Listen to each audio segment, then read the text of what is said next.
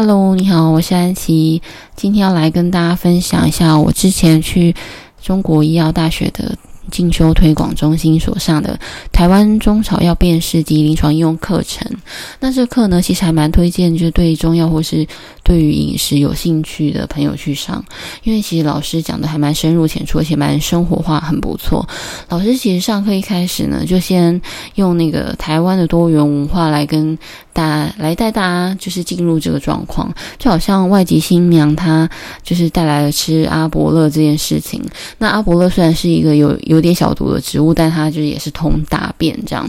那除了呃，外籍新娘可能带来文化以外，台湾本来就有，就是可能我们闽南文化、客家文化嘛，原住民文化。那老师有也有分享一些那个客家的偏方，就像是呃，你可能把芭乐叶的嫩部煮水，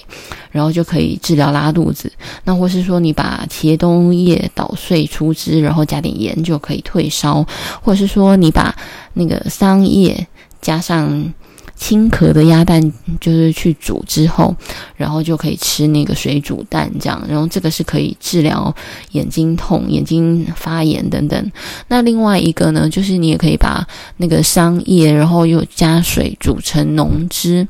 那是以干的比较好，因为干的比较好煮这样。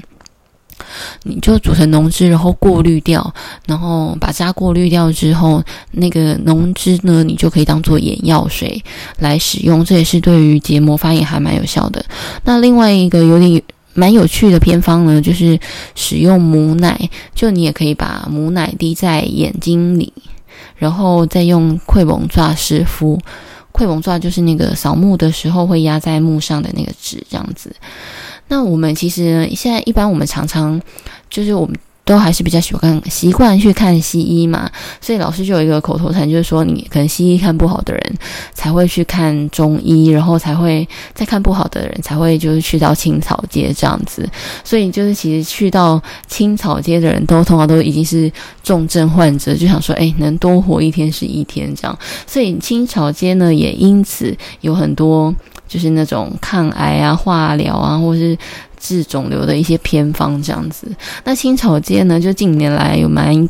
流行的一个草叫沙巴蛇草。这个草呢，其实好像之前是还蛮热门的，其实还蛮贵的。反正它就是长在沙巴的一个草啊，这样。但现在好像已经没那么缺货了，所以就。你去那种一般卖那种青草茶，然后他们有顺便卖一些那种就是那个干的草的时候，你就可以去问问看，有一些其实都有在卖这样。那这个草呢，它是可以那个治疗痛风啦。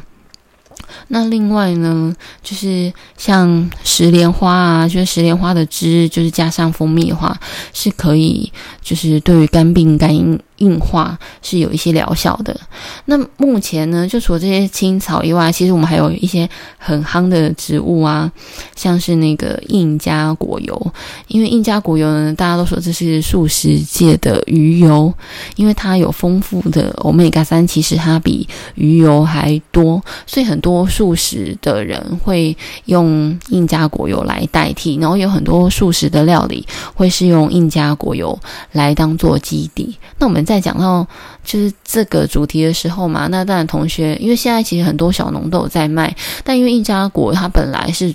就是生长在中南美洲嘛，所以其实有很多是从中南美洲进口过来的印加果油。那其实进口过来台湾也不贵，而且就是进口的话，它还有加上一些那种检验的，就是检验的认证这样子。所以其实，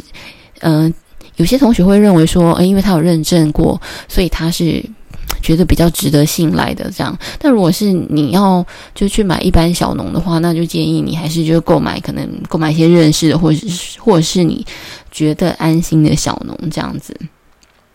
那除了印加果油，还有另外一个像银杏叶，我觉得也蛮酷的，因为有银杏叶萃取有一个很有名的产品，就叫循利循利宁。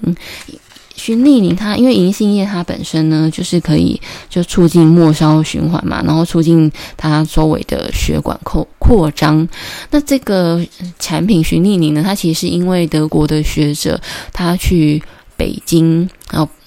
不知道他是去玩还是去做研究这样。然后他就在北京的路上看到，因为北京很多行道树都是银杏嘛，然后他就看到满地的落叶，然后他就可能就很开心，然后很有兴趣，所以他就是请他的朋友。就是帮他把这个落叶扫一扫，然后打包帮他寄回德国，让他去研究。那也就真的还让他研究出一个就非常有名的产品，这样叫循利宁这样。所以就是因为老师也还蛮推荐，就是德国原装进口的，因为就德国的那个技术，就是纯化萃取技术是蛮好的。那除了这些商品外，老师也。就分享了很多就是吃的东西这样子，可能我自己都从吃的观点来看吧。那可能像是老师有提到说，诶，跟他的朋友啊，就是因为呃现在可能大概是木棉花的季节这样子，然后木棉呢，就是它花瓣是可以吃的，其他部位是不行的，所以他就有朋友就是就是去路上这样子。捡木棉花，然后就把花瓣呢，就是洗一洗、切一切，然后煮羹。他说这样很好吃。我想说，这个我有机会也会来尝试一下这样子。然后像刚刚有讲到的那个客家偏方的那个茄冬，就是我们常听到那个嘎当给嘛，嘎当给蒜头给的那个嘎当，然后就是你把茄冬的叶塞入鸡肚，然后就去煮它这样子，然后它就是可以拿来退烧啊，或是可以调节胃酸分泌这样。那就是那个嘎当给，它是用茄冬叶。那如果是茄冬根的话，它本身就是有就是补肾跟壮阳的功效，所以你看茄冬也是一个不错的植物吧。这样，然后另外老师还有嗯介绍一个，我就我个人真的蛮想吃的，就是他把粉肠放在鸡屎藤的叶子上面蒸，然后这个就可以治疗咳嗽。那我就不知道为什么，就听起来就觉得这个。这项产品真的很好吃，这样。那因为老师呢，就是除了我们就是讲一些这种饮食文化啊，然后认识一些嗯青草之外，老师也有实际带我们去校园里面走访，就是会看看说，诶，那可能什么，因为很多的青草药，它其实看起来真的很像杂草这样，然后老师就会边帮我们介绍一些特征，就好像可能像腋下珠，它就是。它是一个长得很像含羞草的植物，但是你把。就你碰它，它不会闭起来，但是你把它叶子背面翻开，它就是在叶脉上面有长了一一小颗一小颗，就长了一串一一整排的那个珠珠，所以它的名字就叫叶下珠。那就是有个植物叫钩藤，那它就是也是就是有长那个钩钩，所以叫钩藤这样子。那就除了就是我们也有学说，那从辨识植物，然后到就老师就会告诉我们说，那可能植物应该要怎么样去分科，因为就是依照。植物的特征，因为其实植物的就是根茎，其实还有叶。都有点，就是它会依照生长环境的不同而有所改变，所以就即便是同一个品种，你种在不同的地方，它的根茎肯定会长得不一样。所以植物的分科常常才会常常用就是花果实跟种子来做分科，这样这是一个小知识。那如果是以中药现在的观点来讲的话呢，因为可能植物的机缘就是界门纲目科属种嘛，那同科同属同种的就亲缘亲缘越近的话，他们在一起使用是越 OK 的。那亲缘越远的话，他们搭配在一起使用，他们产生的毒性的可能就会越大。这样，那其实除了就是现代的观点以外，我们其实也有介绍，老师也有介绍一些传统的观点。那传统的观点就是所谓的四气五味嘛。所谓四气就是呃凉寒温热，就是。药就是有一个性质这样子，那凉寒的药其实它就是可以减缓热症，那温热的药它就是可以减缓寒症这样。那五味呢，就是我们呃常听到的酸苦甘辛咸，就五种味道这样。那它们也有对应的颜色，然后以及部位。对应的部位就是归经这样子，对应的颜色呢就是青、赤、黄、白、黑。那他们归经的部分就是肝、心、脾、肺、肾。所以说我们很像就是在补习班念口诀一样哈，跟着我来就复习一次，就是酸、苦、甘、辛、咸、青、赤、黄、白、黑，肝、心、脾、肺、肾。OK，我们就先记住这个，然后就可能以后慢慢多听多听，就会有些概念这样。那传统的观念呢，还有一个叫做升降沉浮，它讲的是药的作用的方向性，就有点像是 OK。那你今天如果你想吐，那它可能就是一个就是升，就是一个表面上的症状，所以呢，你就是要就吃一个药，然后让它就是可以沉降下来，这样子就把这个东西就是让它不往外出去，所以就是。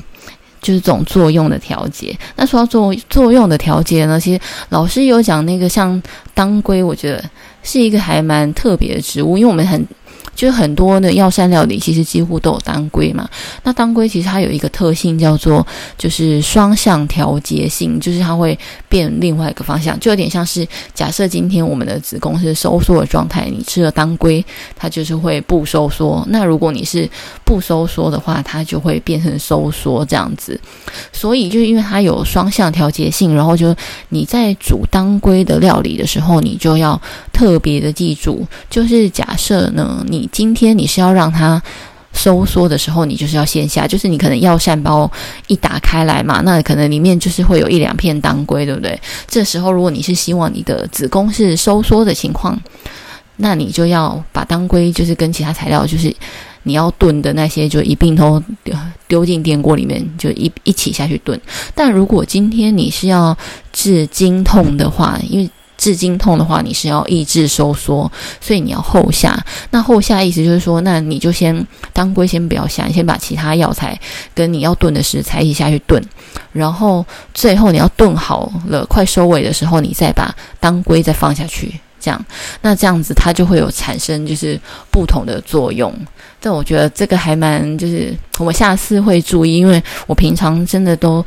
直接药膳包一打开，我就整包都放进去了。我没想到，就是当归，可能如果你没有注意的话，它还就是会有一个反向的作用。这样，那除了升降沉浮以外呢，就是我们还有常听到一个叫做泻实补虚。但因为这个，就其实泻实补虚呢，因为中中医的概念跟西医比较不一样的地方，就是因为我们还有补虚这个概念。呃，因为西药它就主要就是治疗症状嘛，然后它比较没有补的这个概念。那所谓的补虚或是阴虚呢，其实都是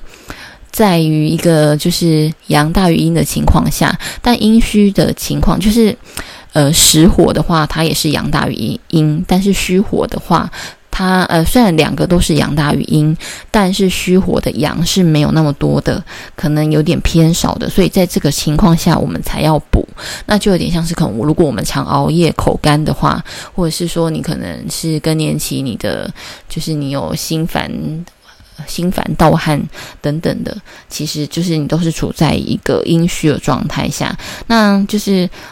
嗯、老师有推荐，就是像西洋参，因为西洋参就是一个很适合就是补虚的东西，也还蛮适合每天吃。然后又因为它是人那个参类里面唯一的良性的药材，所以它不它不会吃有吃多了上火的这个问题这样子。不过有另外一个产品呢，叫做龟鹿二仙胶，它就是用那个龟壳跟鹿角去把胶质熬出来的，就龟鹿二仙胶这样子。因它听起来好像是一个就是万能的补益药，因为就是你这种虚嘛，你有可能气虚、血虚嘛，然后你看刚才讲的阴虚嘛，那龟鹿二仙胶呢，它是一个气血阴阳皆补的产品，就听起来就超厉害的这样子，我觉得还蛮有趣的啦。但因为我现在吃素，所以我还在犹豫说到底要不要吃。这种动物类的产品，这样。不过，如果你们有兴趣的话，你们可以就买来试试看，这样感觉对身体还蛮好的。那除了就是这些传统的观点，我们刚有提到现代跟传统的观点嘛？那我就其实我个人就最期待的就是药膳这个 part，因为。就我就是喜欢吃东西嘛，然后我平常，因为我有时候其实生理期可能要来不来的时候，我自己会也会吃一个，就是用药膳，然后炖一个，就是炖汤。那其实喝了之后，通常可能可能过一两天之后，生理期其实就会蛮顺利的来了。所以我就就是我平常就是有这个习惯这样。那其实药膳，我觉得其实跟那个就是中药一些方剂，他们有一些概念都是一样的，因为就是就中药它其实几乎都是一些复方的复方的药嘛，或是说复方的方剂这样子，就是你不会只有单一药材，我们通常都是很多药材混嘛。可是你就觉得，诶，为什么那个中药行老板好像都很厉害，你跟他，你叫他抓什么抓什么，好，好像他可能都立刻抓得出来。那其实是因为这这些呢，其实是有一个原则的，就是他可能是呃，就是有一个基底的方子，然后他加加减减，可能就是。就加减几味药之后呢，它可能就会变成不同的方子，然后可能就有另外一个效果。这样就好像那个可能一般我们生理期结束很常喝的那个四物嘛，像我们四物呢，它。就我跟一个同事聊天，然后他就觉得说：“哎呀，他是男的，他好像根本也没有在喝四物，或是他也不用喝四物这样子。但因为呢，就我在跟他分享，因为四物呢其实是加上四君子，然后再加上就是黄芪肉桂，就等于那个十全大补的药膳，这样四加四再加二就等于十这样。但所以如果你是常吃那个十全大补的男性，就是你这个十全里面其实有含的是四物啦，所以。其实就跟你的生活也是有关系的，这样。那我自己像我自己，其实很期待那个麻辣锅，因为老师的药材、老师的教材里面，就是他其实都有把可能像嗯人参鸡啊，然后麻辣锅锅底啊、四神汤啊，然后什么狗尾鸡，就是这种各式类的炖鸡汤，它其实都有大概把里面的所需要的药材列出来，可是比例呢，通通都没有列，因为老师又说，就是比例呢，就是你就是要去。药房买，然后去买不同的，就是买不同大家自己配的口味。然后，如果你真的吃到一间你觉得口味很不错的，那你就把它，就是你就是拆开来称重，这样子你就知道它的配方了。所以我就决定，那下次我也是，还是就直接请那个。我喜欢的那一间店药房的老板先帮我配一个，我来试试看这样子。那如果你就是要去药房买的话，你要记得顺便就是再买一个东西。我啦，我会记得顺便想要再买一个东西来尝试，那个东西叫做加味逍遥散。因为老师一直很推加味逍遥散，因为他就说加味逍遥散是中药的抗忧郁剂。然后如果因为我们班上同学有一些是那种就是中药行的。就是同事开中药行的同事这样，然后他就说，因为如果那客人来啊，那他也可能也说不清楚他自己到底想要什么，那你就卖他加味逍遥散好了，因为这抗忧郁剂嘛，所以就吃了就会开心。那开心之后呢，下次就会再来回购哦。那我觉得听起来也还蛮有道理的，所以我想说，那我下次我顺便去买买看好了。好了，那就是关于中药的介绍呢，就大概到这。那其实课程它还有介绍关于炮制、炮制以及那个保健食品。那如果大家有兴趣的话，我下次就再跟大家分享吧。那就先这样喽，谢谢大家，拜拜。